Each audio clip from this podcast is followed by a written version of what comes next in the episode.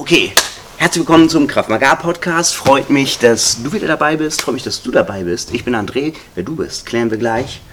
Zuallererst mal bahnbrechende Neuerungen. Nach meinem letzten Podcast habe ich massiv dazu gelernt und diesmal äh, Kaffee dazu besorgt. Ich würde also sagen, es kann losgehen. Ja, wie heißt, vielleicht äh, fängst du mal an, wie heißt du? Und sag mal in drei, vier Sätzen, wer bist du? Okay, ich bin Kadi. Ähm Trainerin bei Intense Lüneburg. Ähm, ich sage da mal ganz liebevoll, äh, Expertin für die Randgruppen, also Frauen und Kinder. Ähm, darf aber auch Männer trainieren. Ähm, ja, und Trainerin aus Leidenschaft, würde ich sagen. Das ist spannend, Frauen und Kinder. Und da hast du da sogar noch eine Randgruppe, auf die wir vielleicht später nochmal kommen. Aber äh, Frauen und Kinder, ähm, wieso Randgruppe? Also, ähm, was, was beim, beim Frauentraining würdest du sagen, macht die zur Randgruppe, dass man das so ein bisschen scherzhaft sagen kann? Ist natürlich mit einem riesengroßen Augenzwinkern gemeint, auf jeden Fall. Ähm, ich habe es mir mit zur Aufgabe gemacht, weil ich sehr ketzerisch immer behaupte, einen gesunden Mann, sportlich zwischen 20 und 30, kann jeder trainieren. Achtung, jetzt kommt Shitstorm wahrscheinlich. Ähm, ähm, ich finde spannend daran, aus Leuten, die vielleicht durch ihre körperliche Struktur nicht unbedingt im Vorteil sind, das Beste rauszuholen und ihnen zu vermitteln. Und da Frauen prozentual häufiger körperlich kleiner und oder schwächer sind als Männer. Ist halt im Schnitt so, ne? Im Schnitt. Es gibt Statistik. Ausnahmen. Genau, es aber gibt im immer Schnitt Ausnahmen. Ich selber bin das beste so. Beispiel. Ähm, Ich bin nicht größer als 1,70 und Gut, das bin ich jetzt auch. Fast nicht, aber. Hm? Dennoch denke ich, ist es da ganz wichtig, äh, aus jedem Jahr, jedem seine Vorteile bewusst zu machen. Es gibt Frauen, die kommen ins Training, die haben zum Beispiel eine Vorbelastung im Sinne von, sie haben körperliche Gewalt erfahren. Das heißt, die haben eher das, ähm, ja, das Defizit auf der mentalen Seite. Das heißt, dort ist es wichtig, mit sehr viel Einfühlungsvermögen mit den Damen zu trainieren, dass sie wieder lernen, an sich selbst zu glauben. Ähm, dann gibt es Frauen, die empfinden sich als sehr zierlich, sehr klein, unsportlich ähm, und ja, bauen sich dadurch ihre eigenen Hürden. Und ähm, da finde ich es dann besonders spannend, denen klarzumachen, dass klein sein und flink sein auch wieder ein Vorteil sein kann und man dementsprechend da vielleicht ja, das Training darauf anpassen muss. Das finde ich ganz äh, spannend daran, ja. Das ist ein ganz interessantes Thema, was auch nochmal ein extra Podcast, Videopodcast wert sein wird. Aber äh, klein und flink, noch kleiner und flinker, ist natürlich, der Hammerübergang, ähm, sind natürlich Kinder. Du machst Kindertraining. Ja. Ähm, äh, was, was unterscheidet Kindertraining vom Erwachsenentraining? Jetzt so aus, aus Trainerinnen-Sicht. Ähm, für mich ganz wichtig, oder ja, für meine Philosophie, was heißt Philosophie? Klingt jetzt schon wieder so hochtrabend. Also für mich ganz wichtig ist, dass bei uns die Kinder im Training quasi nicht die Großen imitieren und die Techniken der Großen nachturnen, ähm, sondern dass wir ein Augenmerk darauf legen, kindgerecht zu trainieren. Also es soll den Kindern Spaß machen, sie sollen es verstehen können in ihrer Welt. Ähm, wir wählen Techniken aus, die für sie Sinn machen. Da kommen wir dann gleich zu dem Thema gegen wen oder was. Ähm, und was uns auch wichtig ist, dass sie, ähm, dass wir in die Köpfe der Kinder keine Ängste setzen, die nicht schon da sind. Also dass wir den Kindern nicht sagen, hey, hier gibt es böse Menschen, die machen das und das mit dir, wenn in deren Erlebenswelt solche Menschen gerade noch gar nicht existieren. Also dass wir sie nicht, ja, fehlprägen, nenne ich es jetzt mal ganz vorsichtig. Also, dass wir keine Ängste erzeugen, die nicht da sind. Wir wollen natürlich auch nicht die Wahrheit ähm, beschönigen, aber sehr, sehr kindgerecht arbeiten. Also, wir fangen ja im Alter von sechs Jahren bei uns an, das Regeltraining. Und ähm, Da müssen wir auch nochmal drauf kommen. Aber ähm, das, das ist sowas, was ich hin und wieder mal gehört habe, so als, als Idee in den Köpfen, ja, äh, Training, Selbstverteidigungstraining für Kinder, macht gar keinen Sinn, weil die können sich gegen einen Erwachsenen ja gar nicht, die können ja gegen einen Erwachsenen gar nicht kämpfen, können ja gar nicht gegen einen Erwachsenen gewinnen. Ähm, das ist so das Erste, was, was mir so in den Kopf kommt, was so durch die Gegend geistert, so als, als so eine Art Mythos. Wie, wie würdest du da antworten? Was sagst du dazu? Äh, ja. ähm, klar, wenn ich, ähm, ein sechsjähriges Kind, das klemme ich mir unter den Arm und gehe weg. Mhm. Meine persönliche Meinung. Das heißt, wie viel Sinn macht es, Kinder zu ermutigen oder zu befähigen, in Anführungsstrichen, gegen Erwachsene zu kämpfen? Ähm, ich glaube, es ist wichtig, Kindern klarzumachen, es gibt Erwachsene, die nicht nett sind. Mhm. Es ist wichtig, Kindern klarzumachen, dass sie sich nicht alles von Erwachsenen gefallen lassen müssen, also dass sie Grenzen setzen sollen. Ähm,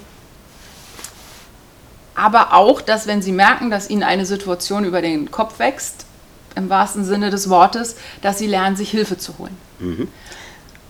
Also, f- genau, das kann man vielleicht auflösen. Das heißt, ähm, die, die, die Situation, über die sich jetzt manche Eltern Gedanken machen, ist eigentlich nicht die Situation, in die Kinder in der Wirklichkeit statistisch relevant, also häufig treffen. Ne? Irgendwie ein vermummter Mann springt hinterm Gebüsch vor und will die Kinder entführen, ist nicht das Hauptproblem. Nicht, also gibt es auch und ähm, wir ab und zu erfahren wir von Eltern bei uns auch, dass ähm, es gelegentlich Sichtung gibt, mysteriöser Mann mit Lieferwagen, äh, treibt sich in der Nähe von Schulen oder Spielplätzen rum. Ähm, wir sind auch immer sehr dankbar, wenn die Eltern uns das erzählen.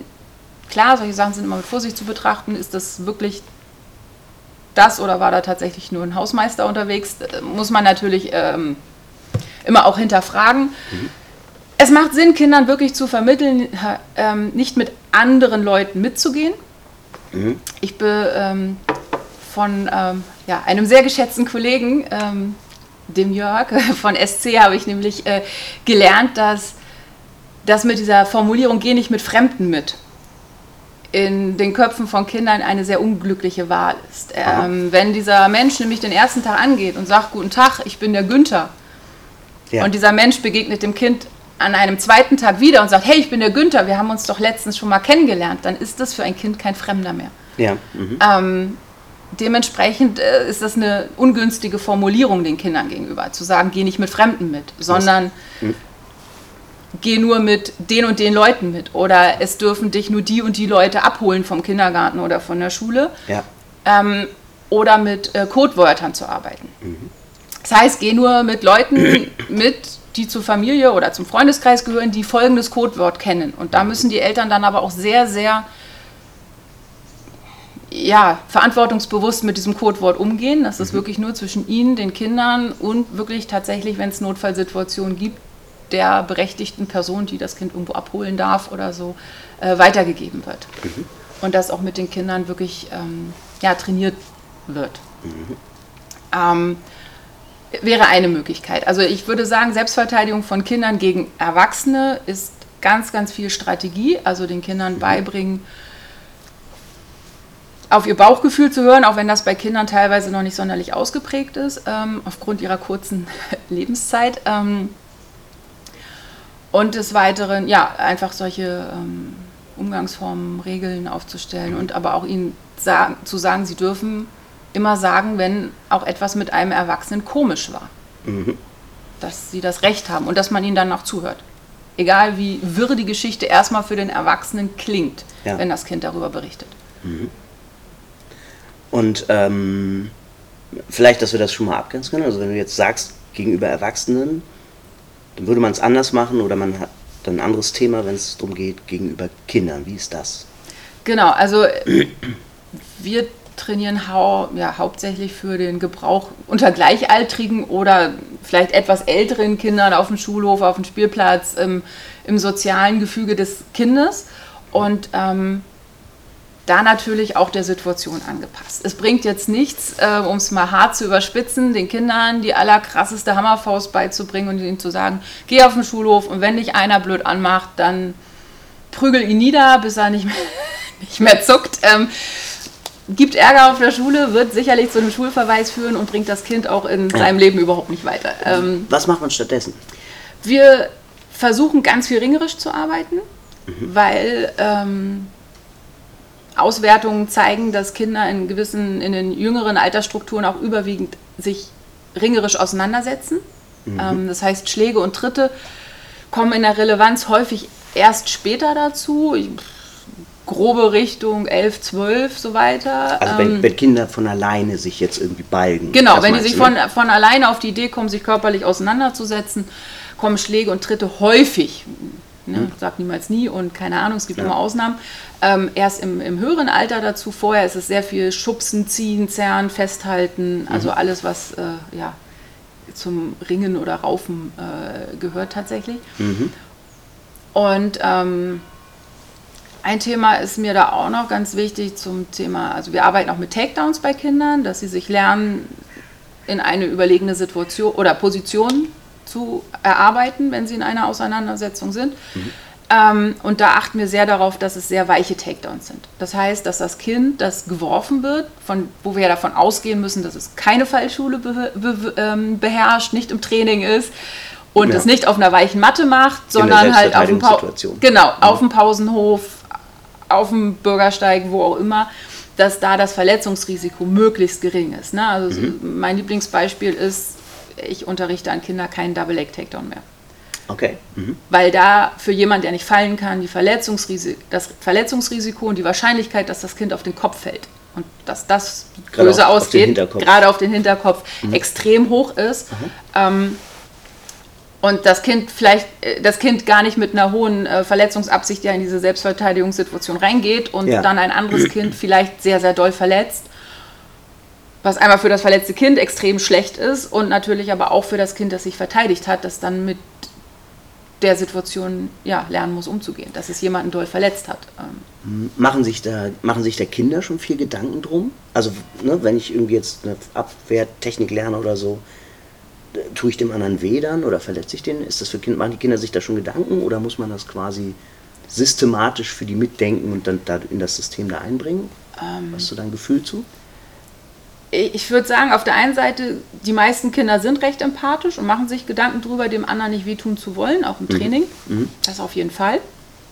Das heißt, das heißt, man kann auch die Chance, dass sie sich tatsächlich verteidigen, erhöhen, wenn sie Strategien haben, Techniken haben, mit denen sie dem anderen nicht wehtun oder weniger wehtun. Ähm, ich denke schon. Auf der anderen Seite sind Kinder, wenn sie dem Trainer vertrauen, auch wahnsinnig loyal. Das heißt, man hat als Trainer aber auch die Verantwortung zu überlegen, was man den Kindern beibringt. Aha. Das heißt, wenn die Kinder zum Trainer eine gute Bildung, Bindung haben und der sagt, ja, mach mal den und den Takedown oder die und die Technik, dann machen die das. Also, mhm. äh, oder wahrscheinlich und bekommen dann ja von dieser Tra Trainerfigur, die für sie ja irgendwie eine Form von Autorität hat, mhm.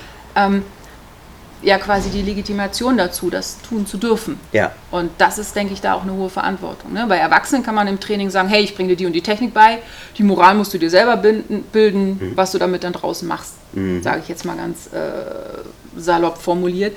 Ähm, bei Kindern hat man, denke ich, da eine höhere Verantwortung, dass man da schon überlegen sollte, welche Techniken zeigen wir. Klar, wir bringen den Kindern auch ähm, Schläge und Tritte bei.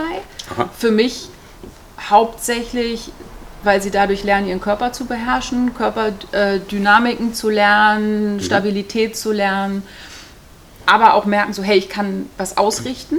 Mhm. Also ähm, ihre Handlungsfähigkeit quasi kennenlernen. Mhm. Ähm, aber das trainieren wir ausschließlich auf Polster. Mhm. Ne? Also da, kein Kind schlägt das andere Kind bei uns im Training direkt. Also es okay. geht immer auf Polster und gerade bei den kleineren halten auch wir Trainer die Polster, weil das sonst manchmal mhm. bei krassen äh, Größenunterschieden dann doch nicht so gut funktionieren würde, auf jeden Fall. Mhm. Ja.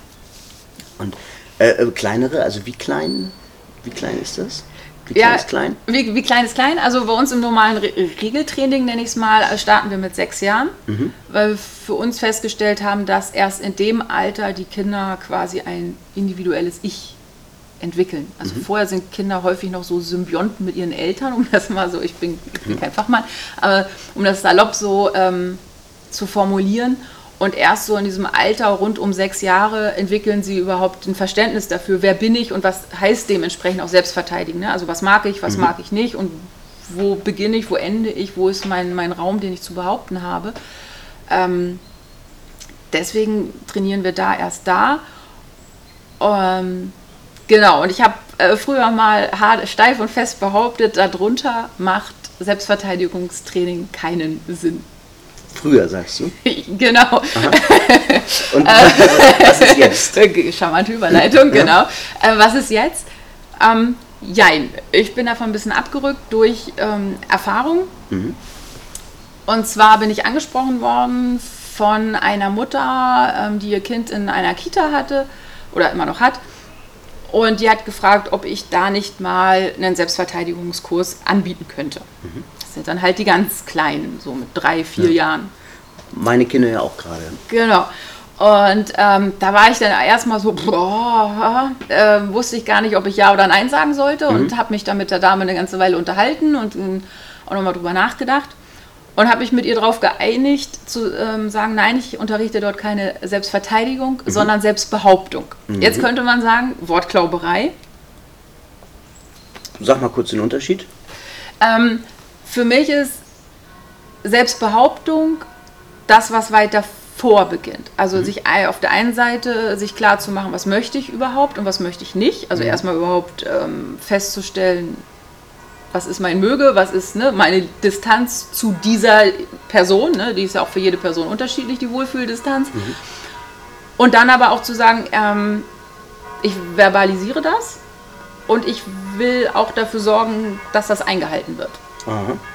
Also ist noch so, ne? Da gehen wir immer, äh, das, das heißt Selbstbehauptung Jetzt sind die Glocken vorbei. Äh, jetzt ich wieder. ja, okay, alles klar. Ähm, ja, Selbstbehauptung ist für mich der Bereich halt, der quasi davor geschaltet ist ja. für unser eigenes, eigentliches Training. Das heißt, ähm, ich muss erstmal feststellen, was möchte ich überhaupt, wo fühle ich mich wohl, wo fühle ich mich nicht wohl und diese Grenzen ja verbalisieren lernen und mhm. ähm, auch die Bereitschaft haben, dass die eingehalten werden sollten.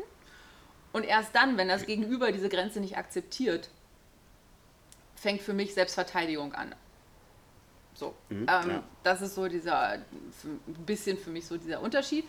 Und ähm, um auf diese Kita zurückzukommen, ja, ich wurde engagiert, mhm.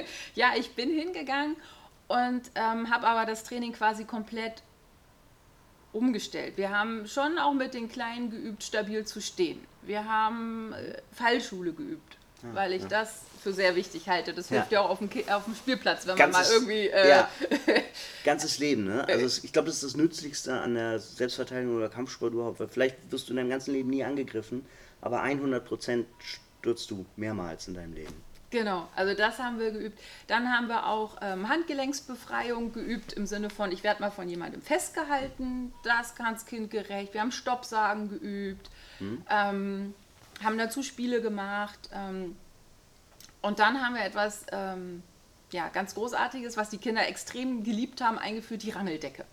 Aha. Ich hatte eine, ähm, ja, eine auffällig, also türkisfarbene Decke, die haben wir dann ausgelegt, das war die Rangeldecke, das ist ganz wichtig ähm, für das Ritual sozusagen, dass es immer diese Decke ist, damit mhm. sich äh, das, was dann darauf stattfindet, nicht verselbstständigt. Mhm. Ähm, und es durften zwei Kinder freiwillig auf diese Decke gehen. Das heißt, jedes Kind durfte entscheiden, ob es diese Übung machen möchte oder nicht und sich auch seinen Trainingspartner aussuchen.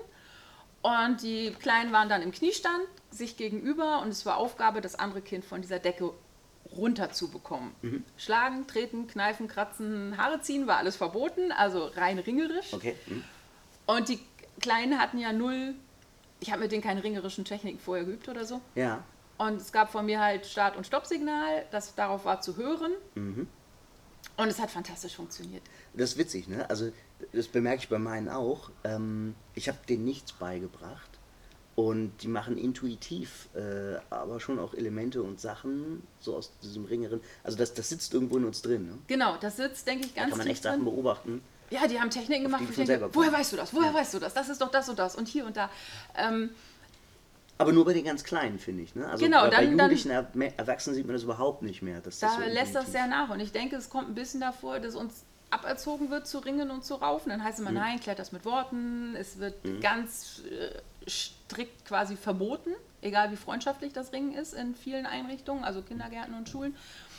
Und ich habe da aber gemerkt, die Kinder brauchen das. Das tut ihnen gut. Mhm. Und was sie dadurch lernen, ist ihre eigene Stärke und Kraft mhm. wahrzunehmen, einschätzen zu lernen und auch ihr Gegenüber einschätzen zu lernen. Weil die eine Regel auf dieser Rangeldecke ist, ähm, auch bei uns im Kindertraining, wenn du mit jemandem machst, von dem du weißt, der ist schwächer oder technisch noch nicht so gut wie du, passe dich deinem Gegenüber an. Es ja. soll für beide eine Herausforderung sein, aber nicht unmöglich. Ja. Und dadurch lernen sie da ganz viel Empathie. Ja, spannend. Also das würde ich auch sagen, ne, jetzt von meinen Kindern, das ist in dem Alter auch das, was, was wirklich da so das, das Ding ist, ne? tatsächlich sich selber kennenlernen, sich, selb, für sich selber einstehen und, und tatsächlich einfach auch dann zu verbalisieren, was in einem vorgeht. Ne? Das ähm, glaubt man als Erwachsener vielleicht gar nicht so intuitiv, aber das ist eben ein wichtiger Schritt, was die lernen müssen und nicht von alleine machen auch tatsächlich. Genau, das und Kinder lernen halt durch Spiele, durch Erfahrung und mhm. ähm, dieses, genau, sich selber wahrzunehmen, auch zu merken, was tut mir weh, dann wird es wohl auch dem anderen wehtun, also diese Empathie auch zu, zu entwickeln. Mhm. Ähm, ich vergleiche das immer ganz gerne mit den Welpen, also manche Menschen mögen es ja nicht so gerne daran erinnert zu werden, dass wir auch nur Tiere sind. ähm, einige kennen das ja, dass Hunde so eine sogenannte Beißsperre haben. Dass, wenn sie nicht verletzen wollen, dem anderen Hund nicht wehtun. Mhm. Diese ist aber nicht angeboren. Das heißt, das, mhm. das erlernen sie auch, indem die Welpen miteinander rangeln und merken, wenn ich jemanden so, so, so und so doll zwicke, den quietscht der. Mhm. Und dann merken sie ja selber, ich werde gezwickt und quietsche und weiß, ah, so dolle tut das weh. Mhm. Und so entwickeln sie halt dieses, okay, wenn ich nur aus Spaß kämpfe, mhm. will ich dem anderen ja nicht wehtun. Mhm. Und dann merken sie, wie sie ihre Kräfte einsetzen und ähm, wo die Grenzen sind, wo man dem anderen wehtut. Und genauso, ähm, klar, lernen Kinder das halt in diesem, in diesem Rangeln. Und ich glaube, das ist halt auch für die Kleinsten, also im Kindergartenalter, extrem wichtig, dass sie sich so erfahren. Unter Regeln, absolut mit Regeln. Es muss ein Erwachsener dabei sein, ein mhm. Erzieher, der das beaufsichtigt. Die Kinder lernen diese Regeln. Die Kinder können auch in dem Alter sich schon hervorragend an diese Regeln halten. Im teilweise so besser als Erwachsene. Ähm, und ich glaube, das bringt ihn viel, auch später dann, wenn es darum geht, sich wirklich körperlich durchsetzen mal zu müssen, das dann ganz natürlich zu tun. Mhm. Und ähm, auch mit den ja, Kindern bei uns im Training, also etwa ab sechs bis zwölf Jahre, ist auch immer wieder ganz klar, wenn du mit den Techniktraining machst, ja, die einen haben mehr Bock dazu, die anderen haben weniger Bock und sie lernen auch was dabei. Mhm macht man sich die Mühe und verpackt das alles in Spiele. Und in ihnen kommt dieser äh, Wettkampfgedanke so ein bisschen raus und ähm, dann machen sie es ganz natürlich und dann werden das Bewegungen, die in ihr Unterbewusstsein untergehen. Ähm, funktioniert bei Erwachsenen übrigens auch, da darf man es mhm. dann nur nicht als Spiel verkaufen. oh, manchmal, ne? Manchmal, man ja. muss es vielleicht äh, werbetechnisch anders. ähm, ja, das ist spannend, ähm, was für, ein, für ein Anteil das dann auch ausmacht. Äh, an, an, an persönlicher Entwicklung ähm, oder an Persönlichkeitsentwicklung auch so ein bisschen auf so einer ganz rudimentären Ebene. Ne? Also, ähm, und, und, wie früh das eben ansetzen kann. Wie, wie ist das körperlich? Also, ähm, wie viel Anteil macht da so, ne, so die Themen so Balance und Koordination und, äh, und, und Fitness auch, so jetzt Kindertraining, vielleicht auch im Vergleich zu Erwachsenentraining? Äh, ist es in beiden Fällen auf jeden Fall wichtig ähm, und es, es hilft ungemein. Ich kann jetzt ein Beispiel erzählen. Ein Mädchen, das bei uns ins Training kam, äh, die war am Anfang sehr zurückhaltend, mhm. ähm, ist dann nach und nach aufgeblüht. Ich wusste auch gar nicht viel über das, äh, das Kind, ähm, warum die am Anfang so schüchtern war. Und irgendwann sprach mich dann halt die ähm, die Mutter an, wie gut diesem Kind das Training tut, mhm. weil das war am Anfang ein Kind, das auf dem Spielplatz und so die anderen Kinder immer erstmal nur beobachtet hat. Mhm. Das unheimlich lange abgewegt hat, ob sie etwas tut oder nicht tut. Das sich lange nicht getraut hat, irgendwo raufzuklettern, über, irgendwo runterzuspringen, irgendwie ähm, ja, körperlich zu sein. Mhm. Und durch das Training bei uns hat sich das unglaublich verbessert. Also die ist mhm. viel, viel mutiger geworden, ähm, geht wahnsinnig gerne zum Training, hätte die Mutter gar nicht geglaubt, dass das äh, ja, dieses Kind so fördert. Und mhm. ähm, das ist auch das häufigste Feedback von den Eltern, das ich bekomme, ähm, weil ja schon ja, das ein, der ein oder andere Elternteil die Kinder schickt mit dem Gedanken, ja, mein Kind ist immer sehr schüchtern, wird oft geärgert und soll hier lernen, sich selber behaupten zu können und so. Das ist ja schon so eins mit so diese, dieser Gründe, warum die Kinder bei uns ins Training kommen. Mhm. Und dann kommt das Feedback mit, boah, das Training bringt total viel. Mhm. Aber nicht, weil die Kinder die Techniken, die sie bei uns lernen, anwenden, mhm. sondern weil das Training mit ihnen innerlich was macht und sie anders auftreten und quasi mhm. seltener in solche Situationen geraten. Tatsächlich. Da fällt mir so ein Klischee ein, was, was ich jetzt interessant finde, auch was du drüber denkst. Also die Frage wäre vielleicht, gibt es, ähm, gibt Kinder, für die das nicht so geeignet wäre, wo man sagen würde, so, die soll vielleicht eher kein Selbstverteidigungstraining machen? Und oder was, was mir da nämlich im Kopf kommt, ist so, so, so ein altes Klischee, ne? Ja, der Junge, der ist total undiszipliniert, den schicken wir mal zum Kampfsport, damit er da Disziplin lernt. Ist dir das schon mal begegnet, so dieses Mem irgendwie? Das, das kenne ich Ähm. von, von früher auch noch, von vor 20 Jahren, dass es irgendwie so ganz, ganz klischeehaft irgendwie war, ne? Der, ja, okay, Ka- Kampfsport, um Disziplin zu lernen. Um Disziplin zu lernen. Ich, ist mir so noch nicht untergekommen. Vielleicht haben da die Eltern auch eher so äh, klassische Sachen im Kopf, so wie Judo oder Mhm. so, wo es noch sehr, also wo es dann vielleicht traditioneller auch ist, mit Angrüßen und Abgrüßen Mhm. und solchen Geschichten. Ähm, was schon kommt, ist, dass Eltern die Kinder zu uns schicken, gerade auch Jungs, mit dem, damit sie sich mal auspowern und zu Hause ruhiger sind. Das kommt mir schon häufig vor. Das sind dann auch ähm, ja, sehr charmante, aufgeweckte Kinder, mit denen man dann auch, ähm, ja, an deren Disziplin man tatsächlich arbeiten muss, dass sie lernen. Es gibt Phasen, wo sie sich auspowern können und es gibt Phasen, wo sie halt zuhören müssen.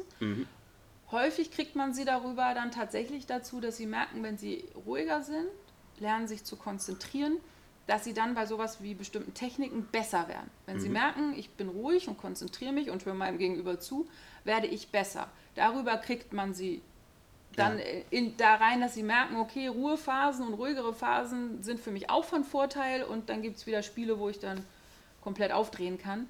Ähm, das schon. Ob Mhm. das jetzt als Disziplin zu verkaufen ist, weiß ich jetzt Ja. nicht. Also äh, Okay. ich bin jetzt ja auch nicht so der mit dem langen Bart, oder keine Ahnung. Ich weiß nicht, ob ich ein sehr, ähm, ich weiß gerade das Wort dafür nicht, aber so ein, so ein ja, nicht dominantes Auftreten habe, aber so ein ehrfurchtsvolles Autoritär? Mhm. oder autoritäres Auftreten habe, sondern die Kinder eher durch ähm, ja Fairness begeistert, sodass sie wissen, hey, wenn ich mich hier an die Regeln halte, ist alles cool und dann habe ich eine Menge Spaß. Also das weiß- ist, glaube ich, mein Zugang. das wäre jetzt auch nicht meine, also ich weiß auch nicht, ob das so gut ist, wenn ein Kind lernt, dass es halt gegen Autorität, nee, nicht Autorität, sondern autoritären Personen denen respektvoll gegenüber ist und andere kann sie dann, kann es dann respektlos behandeln. Ich glaube, das ist auch nicht so das Richtige. Nee, ja, nee. Okay. Ähm, oh, jetzt muss ich kurz mal nachdenken, was ich sagen wollte. Warte, ich wollte gerade was sagen. Ach ja, genau. Und, und äh, gibt es dann eine Mindestvoraussetzung? Ähm, ne, weil ich gerade sagte, so gibt es Kinder, für die ist das ungeeignet. Hast du da irgendwie so eine Erfahrung das mal gehabt, wo du sagst, ja, das, das müsste erfüllt sein? Im, Ja, da kann ich mit zwei anonymisierten Beispielen arbeiten. Genau, wir haben ähm, ein Kind bei uns im Training, das hat eine Entwicklungsverzögerung. Das heißt, es kann nicht sehr klar sprechen, also es ist, spricht ein bisschen verwaschen, versteht ein bisschen langsamer und hat auch noch äh, irgendwie so eine Art, ich nenne das jetzt mal vorsichtig Gummiknochen, also soll a- an seiner Bemuskelung arbeiten, weil wohl das Skelett auch noch nicht so perfekt ist. So Ja. irgendwie, keine Ahnung. Ähm, und da kam halt die Mutter auf uns zu, ob ähm, der Junge bei uns mittrainieren kann. Und ich habe gesagt, klar, probieren wir, probieren können wir alles und es funktioniert super. Wir haben das auch gar nicht thematisiert, irgendwie groß den anderen Kindern gesagt, hier mit dem Kind ist irgendwas anders, weil Ja. das merken die auch. Und ähm, das würde ich sagen, funktioniert super. Der Junge orientiert sich sehr an den anderen Kindern. Die Mutter ist total begeistert. Der macht tolle Fortschritte, ist selbstbewusster geworden, weil er halt auch in der Schule auch oft gehänselt worden ist, weil er halt nicht so gut sprechen kann. Ähm, und die anderen Kinder lernen einfach total natürlich, ja, es gibt Menschen mit Einschränkungen, die reden vielleicht ein bisschen komisch oder verstehen manche Sachen langsamer oder was auch immer. Für Kinder, das merke ich bei meinen auch, ne, für Kinder ist das viel selbstverständlicher und viel einfacher damit umzugehen. Genau, und der, der ist absolut integriert in die Gruppe. Der ist auch nicht der, wenn ich sage, so, jeder sucht sich jetzt mal einen Partner für eine Partnerübung, bleibt der nicht über oder so. Das funktioniert super gut und tut dem Kind extrem gut. Und da würde ich sagen, das funktioniert. Ähm, Sachen, wo wir gemerkt haben, was nicht funktioniert, sind Bereiche ähm, Richtung Impulskontrollstörung.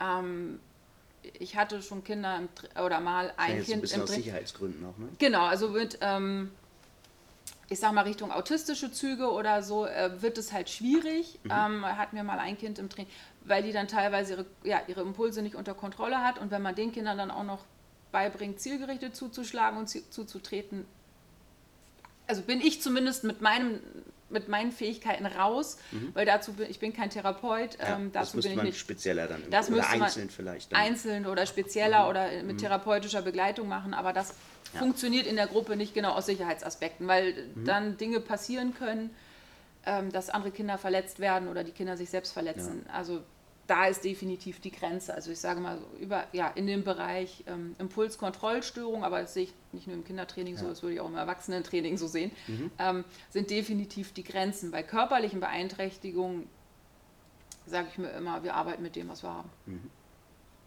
Ja, ja, okay. Ähm, und, und wenn man dann arbeitet, wo, woher kommen die Inhalte? Weil du hast ja schon gesagt, das ist ja nicht das klassische Basic Kraftmagar, was man jetzt Erwachsenen, mit Erwachsenen anfängt, weil da ähm, ein paar einfache Schläge halt relativ flott ja zu erlernen sind und, und da so ein wichtiges Grundwerkzeug sind, was bei Kindern eben ein bisschen wegfällt, wenn es um diese Auseinandersetzung untereinander geht. Wo, ähm, wo nimmst du da die Inhalte her? Wie baust du das zusammen, das Training dann? Ähm, auf der einen Seite habe ich eine großartige Trainerausbildung gemacht, mhm. ähm, die Tough Kids Ausbildung. Mhm. Und das System arbeitet mit ganz viel ringerischen äh, Aspekten und Takedowns und die haben so eine Art Gameplan zusammengestellt, dass man auch für die Kinder immer mit die gleichen Techniken in eine für sie sinnvolle Struktur und Ablauf bringt. Und die, ich verlinke euch das mal. Mhm. Genau, großartig, sehr empfehlenswert. Ja. Ähm, und in dieser Ausbildung lernt man auch ganz ähm, was ich sehr, für sehr sinnvoll halte, ganz toll, ähm, Ideen, wie man die Kinder über Spiele oder ähm, in Situationen bringt. Dass man ihnen nicht sagt, so und jetzt stellst du dir vor, jetzt nimmt dich einer und packt dich und wirkt dich. Also dass man wieder diese Gewaltbilder in den, in den in die Köpfe der Kinder äh, bringt, Aha. sondern oh, man geht darüber, dass man irgendwie ein Spiel kreiert, dass die Kinder auf die Idee kommen, jemanden da zu packen oder zu greifen und sie sagen, guck mal, hier in dem Spiel, da hat doch der das und das gemacht und jetzt gucken wir mal, was man da Tolles machen kann, ja. um da wieder rauszukommen oder dass einem das nicht passiert. Ähm, dass man ganz viel über diese spielerische Ebene geht und nicht über diese wichtiger Gewaltbilder. Als, wichtiger als man denkt, glaube ich, als Erwachsener auch wieder. Hatte ich äh, gestern erst ein Elterngespräch quasi drüber. Ne? Ähm, was das mit Kindern macht, manchmal, wenn die, wenn die Filme gucken oder Bücher lesen oder Hörbücher hören. Bei meinen erlebe ich es, aber eben auch bei anderen, ne, wenn man da mal aufmerksam ist, dann, dann nehmen die Sachen auch echt sich ganz, ganz anders zu Herzen und mit in ihre Träume und in ihre Vorstellungen als Erwachsene. Ne? Und, und gerade eben auch diese, diese Gewaltsachen, ähm, da muss man echt ein bisschen aufpassen, dass man die Kinder da äh, sinnvoll ranführt und nicht, nicht so mit, einer, mit einem Erwachsenenbild überfrachtet. Genau. Äh, also Gerade auch wenn die Kinder halt so ein bisschen sensibler sind oder ein bisschen feinfühlig sind oder auch einfach viel Fantasie haben. Ja, definitiv. Also und auf der anderen Seite kann man mit halt ja, positiver Fantasie halt auch ganz viel erzeugen, dass die mhm. in, in diesen Spielen auch extrem aufgehen. Wir haben ähm, ein Spiel, wo sie, äh, was wir ähm, entwickelt haben zum Thema ja, Durchsetzungskraft und sich auch mal ähm, herausfordernden Situationen körperlich stellen, heißt bei uns das Wolfsjunge. Mhm. Ähm, das heißt, ein Kind ist, das, ist der Babywolf mhm. und ein Kind ist der böse Wolf aus dem Nachbarrudel. Mhm. Und die alle anderen Kinder sind das Rudel mhm. und kriegen große Polster in die Hand. Und dann soll der, der, der böse Wolf, will das Wolfsbaby fangen. Und das Rudel muss das verhindern. Aha. Das Wolfsbaby darf auch hin und her laufen und das Rudel darf mit den Polstern äh, sein Junges beschützen und der böse Wolf muss sich da halt durcharbeiten und rauskämpfen und die dürfen durch die ganze Halle rennen. Mhm. Und da lernen die ja, zusammenhalten, auch so ein bisschen taktisch und halt aber auch sich durchzukämpfen und ähm, aber ganz spielerisch, weil es ein und, und auch wieder ne Fantasie ist. Genau. Einmal ganz kurz mit der Erwachsenentrainerbrille. Das bleibt dann eigentlich das ganze Selbstverteidigungsleben ein ganz relevantes Thema, dass man mit Schub nach vorne und mit einem Selbstvertrauen ähm, ganz viel in Situationen weiterkommt, was viele Leute eben gar nicht wissen oder sich nicht vorstellen. Ne? Die denken dann an Leute, die voreinander stehen und Schläge austauschen, was aber eben nicht das gleiche ist wie eine Selbstverteidigungssituation. Ne? Das, das ist dann ein Kampf, aber ja, dieser, diesen Vorschub zu entwickeln, sowohl metaphorisch als aber auch wirklich rein physisch, ist halt was, was auch im Erwachsenentraining ja ganz, ganz relevant ist und was vielen Leuten so ein bisschen fehlt, finde ich. Ich habe das Spiel ja. auch schon mal mit, also da habe ich die Rollen vielleicht ein bisschen umformuliert. Hm? Es ging vielleicht nicht mehr um ja. einen Babywolf. Aus didaktischen Gründen. Auch schon mit Erwachsenen trainiert, ja. äh, gespielt und ähm, die sind auch komplett eskaliert. Das hat denen wahnsinnig Spaß mhm. gemacht und sind da mit einer Ernsthaftigkeit rein, aber auf der anderen Seite reingegangen, mit, also dass sie so sehr wahrscheinlich in eine und jetzt übt ihr mal das und das Situation nicht nach vorne gegangen wären. Und ich glaube mhm. halt, dass auch dieses Spielen als Lehrmethode mhm. für Erwachsene extrem wertvoll ist. Mhm. Und viele Erwachsene haben aufgehört zu spielen oder erlauben sich das nicht mehr, aus welchen Gründen auch immer. Ja. Ähm, was schade ist. Weil ich glaube, in diesem, wenn man in diesem Spielmodus ist, ist unser Gehirn entspannt. Und wenn unser Gehirn entspannt und glücklich ist, können wir halt lernen. Ja. Mhm. Und dann sind, und im Spiel sind wir auch mal bereit, was zu riskieren. Mhm. Äh, Unabhängig davon, ob man dabei extrem blöd aussieht oder es halt nicht klappt oder was auch immer. Das heißt, dieser, ich glaube, dieser Spielmodus ist sehr, sehr gesund, um sowas zu lernen. Und diese intuitiv spielerisch gelernten Sachen, die hast du ja auch nochmal ganz anders verinnerlicht und zugriffsbereiter, als wenn man jetzt irgendwie sagt, hey, so, jetzt geht die Technik so und so und dann machst du das und das. Das dauert viel länger, oder ne, muss man viel mehr auch dann trotzdem wieder arbeiten und wieder in diesen Spielmodus kommen, um das dann auch anwendungsbereit, so zugriffsbereit zu Ja. bekommen. Genau. Ähm, so, das ist das Spielerische. Da ist ja aber auch Technik dahinter. Ähm, jetzt, wenn wir im Tough Kids Programm bleiben, dann, dann sind das Techniken, die man jetzt so im, im Ring, im Jiu-Jitsu, im Grappling dann finden würde. Ja. Und ist das viel im Stand, viel im Boden? Wie, wie teilt sich das auf? Ähm, Hälfte. Nein. Also äh, Bodenkampfelemente sind auch enthalten. Ähm, es sind Takedowns enthalten und ja, Ringen im Stehen. Also es ist, denke ich, alle, wenn man das jetzt so als äh, drei Ebenen stehen, fallen und am Boden sein äh, aufteilt. Das wissen, glaube ich, viele, Entschuldige, das wissen, glaube ich, viele Leute nicht. Wie würdest du das einordnen vom, äh, von Kraft, Geschicklichkeit und Taktik, Strategie, Technik? Die drei. Was ist da das Wichtigere von? Das Wichtigste? Oder wie sind die gewichtet? Ähm, ich denke, es, es hängt davon ab. Tolle strategische Antwort. Nein, ich glaube tatsächlich, es hängt ein bisschen von dem ab, was ich zur Verfügung habe. Also wie mein Schüler ist. Wenn ich jetzt einen sehr großen, kräftigen Schüler habe, ähm, oder Schülerin, also Geschlecht jetzt mal unabhängig, ähm, ist schon viel Kraft vorhanden. Der kann das natürlich ähm, ja, prioritär benutzen, sage ich mal, und gut einsetzen. Und natürlich, jemand, der viel Kraft hat, hat auch Vorteile. Brauchen wir nicht drüber diskutieren, denke ich. Also das ist, äh, ist so. Ähm, und jemand, der weniger Kraft hat, ist, glaube ich, mehr auf den technischen Part angewiesen, um seine, um sich auf einen ähnliche oder auf äh, seinen Vorteil zu erarbeiten. Ähm, und Strategie brauchen sie alle. Also ich glaube, Strategie ist tatsächlich ähm, so ein paar, ja, Strategie im Sinne von ein paar Grundprinzipien. Ich glaube, das ist das, was die, was die mehr, was dann das Wichtigste wäre, wenn ich mich jetzt entscheiden müsste, sozusagen. Genau.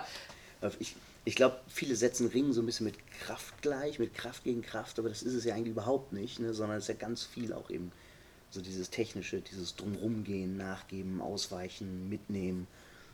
Und ähm, das wieder, ne, das den Kindern spielerisch zu vermitteln, ist ja was, was die dann, egal was für eine Sportart, glaube ich, oder Kampfsportart gerade auch die weitermachen, den glaube ich auch ganz viel dann weiterbringt, ne, egal, also ne, selbst wenn die irgendwie mal woanders hin wechseln oder ins Krav Maga dann wechseln, dass man das dann gut mitnehmen kann. Ja.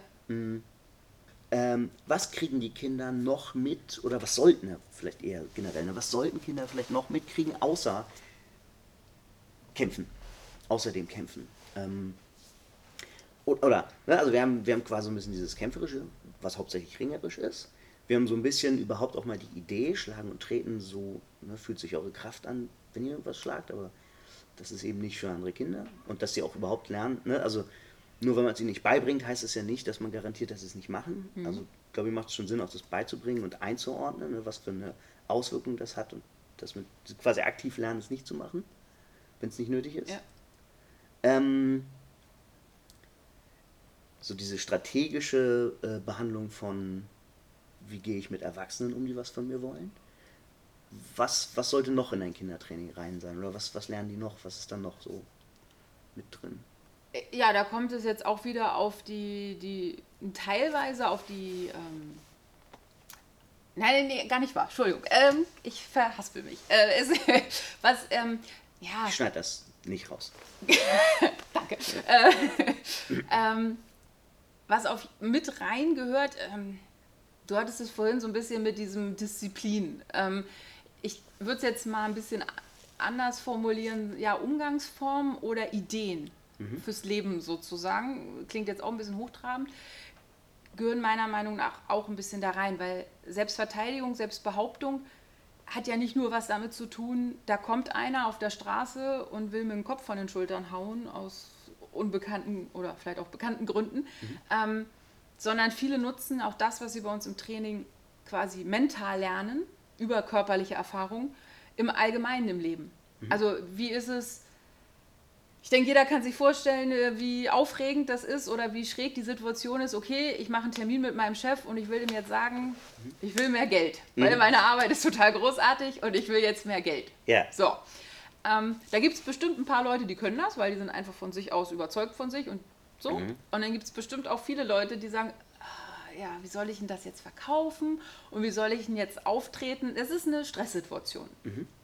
Ähm, und wenn ich merke, hey, ich, ich bin handlungsfähig, ich bin selbstwirksam, also das heißt, ich, ich weiß, was ich kann. Mhm. Ne?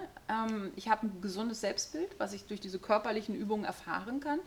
Ähm, schaffe ich es auch mit solchen Situationen klarzukommen. Ich habe äh, eine Frau im Training gehabt, die muss aus beruflichen Gründen Reden vor Politikern halten. Die arbeitet irgendwie in, der, äh, in, in einer ja, mittelgroßen Gemeinde und muss dann mhm. gewisse Projekte und gewisse Sachen vor, da, was weiß ich, Bürgermeister und ähnlichem vorstellen. Ja. Die hat dann Heideangst vor. Mhm.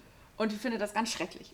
Und ihre allergrößte Angst ist, sie hat eine Antwort mal nicht parat. Mhm. So, dann kam diese Frau bei mir ins Training und äh, hatte mir gar nichts davon vorher erzählt. Und nach der, ich glaube, lass mich lügen, vierten Stunde kam sie zu mir und sagte, ich musste wieder so eine Rede halten. Und diesmal habe ich mir gedacht, ja, und wenn ich eine Antwort nicht weiß, dann gucke ich das nach und schreibe eine E-Mail. Mhm. So, und alleine dadurch, dass sie gemerkt hat, dass sie im Training sich gegen Sachen durchsetzen konnte, dass sie Sachen aushalten konnte, dass sie Sachen überstanden hat, mhm. hat sie gemerkt, ja, und wenn ich das nicht weiß, dann gucke ich das nach und dann reiche ich die Antwort nach. Also das hat mit ihr ganz viel gemacht. Ja. Und ähm, mhm. das ist halt, glaube ich, das Entscheidende. Und ähm, die Frage ist, wie bringe ich das den immer der, der, der Schülergruppe oder der Altersstruktur bei? Ja. Und ähm, gerade jetzt auch den Kindern. Gerade jetzt auch den Kindern. Und da hatte ich ja diese, stand ich ja vor der Herausforderung, wie mache ich das zum Beispiel mit diesen ganz Kleinen in der Kita? Mhm. Die können noch nicht mal lesen. Mhm. So. Und da habe ich äh, überlegt, mit Bildern zu arbeiten. Mhm. Eine Regel im Training wer ist unter anderem ja zuhören. Mhm. Da habe ich diese wunderbare. Und welches äh, Wesen hat denn bessere Ohren als die Fledermaus? Das heißt, wir haben die Fledermaus etabliert als Zuhörer.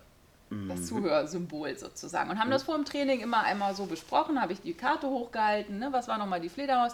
Ach ja, zuhören. Mhm. Und da finde ich ganz wichtig, auch so für den trainerischen Hinterkopf, zuhören heißt nicht nur, dass die Schüler dem Lehrer zuhören, okay. sondern mhm. dass der Lehrer auch den Schülern zuhört. Mhm das ist, finde ich, da auch nochmal ein ganz wichtiger Aspekt. Mhm. Ähm, dann zum Thema Selbstverteidigung haben wir dann den Hasen eingeführt, mhm. weil das für mich so das Sinnbild ist für Aufmerksamkeit. Ne? Der steht immer im Feld so uh, uh, und guckt, ne? okay. ne? weil der hat ja mehrere, also der hat ja auch die höchste Anzahl an Fressfeinden in verschiedenen Bereichen. Das heißt, mhm. der hat äh, Landsäugetiere, die ihm ans Leder wollen, aber der hat auch Feinde aus der Luft. Also der ist mhm. jetzt, mhm. finde ich, das Sinnbild für Aufmerksamkeit, dass, ne, dass die Kinder nicht verträumt durch die Gegend eiern, sondern halt gucken, mhm. ne? aufmerksam sind. Dann hatten wir äh, das Thema den eigenen Raum behaupten. Ja. Und da äh, habe ich eine schöne Anekdote, was Kinder sich merken, was man erzählt und was sie sich merken. Ja. Das soll der Hamster sein, Aha. weil Hamster sind Einzelgänger. Die, ne, die haben ihren Bau und da lassen die keinen rein. Okay. Das fand ich war ein schönes Sinnbild äh, für den eigenen Raum behaupten. Mhm. Und habe dann halt erzählt den Kindern, ja, die treffen sich nur einmal im Jahr zum Knutschen. So, jetzt dreimal darfst du raten, am nächsten Tag, wo ich den Hamster rausgeholt habe, ich sage, wofür steht der Hamster? Der Hamster will immer alleine sein, aber einmal im Jahr, da trifft er sich zum Knutschen. ich so, ja, super, erzähl's zu Hause. das ist dann, ne, was Kinder sich merken. Aber hey, sie haben es grob verstanden, denke ich, worum es geht. Mhm. Dann hatten wir ähm, den Hund anderen helfen, mhm. was ich einen schönen Aspekt äh, finde, auch, dass sie zum Beispiel sehen, wenn irgendwo ein Kind in, in, in, Not ist, dass sie mit mehreren halt auch mehr ausrichten können, dass sie einander helfen können, mhm. dass sie auch im Training, äh, ja. auch im Training zur mhm. Hilfe kommen oder wenn auf dem Schulhof da jemand geärgert wird, dass sie mit mehreren einfach bessere Chancen haben. Ne? Mhm. Und da Da haben wir den Hund genommen, weil da habe ich den Kindern halt erklärt, ja, gibt ja Blindenhunde und, mhm. und Lawinenhunde. Also der Hund ist so das Sinnbild für helfen. So, ne? Der müsste den Menschen nicht helfen, macht er aber gerne. Ähm, dann zu diesem, ja, äh, Kinder, finde ich teilweise, kriegen heutzutage schon so ein unheimliches Wertegefälle teilweise mit auf den Weg. Du musst gut sein, du musst was Besonderes sein, du musst besser sein als die anderen, dieses, ja. dieser Leistungsgedanke. Findet leider auch schon ziemlich viel Einzug in die kindliche Welt. Mhm. Ähm, deswegen habe ich da die Ameise genommen. Wir sind alle ah. gleich wichtig. Mhm. Ne? Äh, der Ameisenhaufen, ne? der braucht halt alle seine Ameisen. Mhm. Ähm, ja, dass äh, ne, keiner halt ausgelacht wird und nicht so der eine, der sich halt irgendwie vielleicht bei einigen Techniken irgendwie länger braucht, bis er die umsetzen kann, dass das Kind nicht geärgert wird und dass sie merken, dass dafür das Kind vielleicht andere Stärken hat, dass sie da offener durchs Leben gehen und auch sich selbst gegenüber dann halt offener sind, wenn sie merken, hey, das eine kann ich nicht so. Ähm, das finde ich ganz wichtig. Ich hatte Kinder bei mir im Training, die waren da, ich hab, wir haben das allererste Mal Fallschule trainiert. Sie haben es einmal probiert, haben Fehler gemacht und haben angefangen zu schreien, ich kann das nicht, ich kann das nicht, ich kann das nicht. Ja. Und äh, die musst du erstmal wieder einfangen und sagen, hey, Laufen lernen hast, hast du auch nicht an einem Tag. Das sah die ersten Wochen auch nicht vielversprechend aus und das funktioniert doch jetzt echt gut. Mhm. Also gib dir Zeit. Du hast Zeit zu lernen. Und nicht dieses, ich habe es einmal probiert und es geht nicht, also kann ich das nicht. Ja. Ähm, das finde ich da auch ganz, ganz wichtig. Mhm. Ähm, naja, und den Klassiker am Ende haben wir dann noch. Ja. Äh, den Löwen fürs Mutigsein. Da musste ich dann aber als Frau nochmal einbringen, dass äh, wir zwar den Löwen, das Löwenmännchen genommen haben fürs Bild, weil das halt äh, besser zu erkennen ist, aber dass da die wirklich mutigen natürlich die Weibchen sind, weil die auf die Jagd gehen. dass die Herren da nur am Wasserloch rumliegen. ah, okay. Schön. Genau, das ist so die, der Versuch, diese Sachen ja, in Bildern bei den ganz Kleinen umzusetzen. Ich glaube, mhm. das ist ein, ein, guter Zugang. Und klar, bei den Größeren dann wieder auf das Alter äh, ja, gemünzt sozusagen. Ja, großartig. Das hat mir sehr viel Spaß gemacht. Ähm, das war sehr, sehr interessant. Ähm, vielleicht kannst du noch mal ganz kurz, wo kann man dich finden? Äh, wo findet man mehr über dich? Ähm, wo können Leute, wenn sie jetzt irgendwie Fragen haben, sich vielleicht hinwenden, wenn die äh, im Bereich Lüneburg und Groß drumherum ihre Kinder ins Training geben wollen? Ja, also ihr findet mich äh, in Lüneburg, bei Intense natürlich, äh, Intense Lüneburg. Einfach im Internet Google Kraftmagar Lüneburg eingeben. Wir sind, glaube ich, der erste Treffer. Ähm, gerne uns ansprechen, ähm, per E-Mail, per Telefon, ähm, Probetraining vereinbaren. Vorbeikommen, ausprobieren. Das ist immer das Wichtigste. Wenig, also auch wenn ihr glaubt, ähm, ist das für mein Kind das Richtige oder nicht, wir merken es erst durchs Ausprobieren. Immer erstmal einmal ausprobieren. Okay. Sehr schön. Ja, das hat mich sehr gefreut. Ähm, beim nächsten Mal, und es wird ein nächstes Mal geben, ähm, da sprechen wir nochmal über ähnliche äh, Herausforderungen und Rollstühle und alles dergleichen. Aber für heute ist erstmal Schluss. Hat mich sehr gefreut, dass du dabei gewesen bist. Hat mich sehr gefreut, dass du dabei gewesen bist. Danke. Bis zum nächsten Mal. Ciao.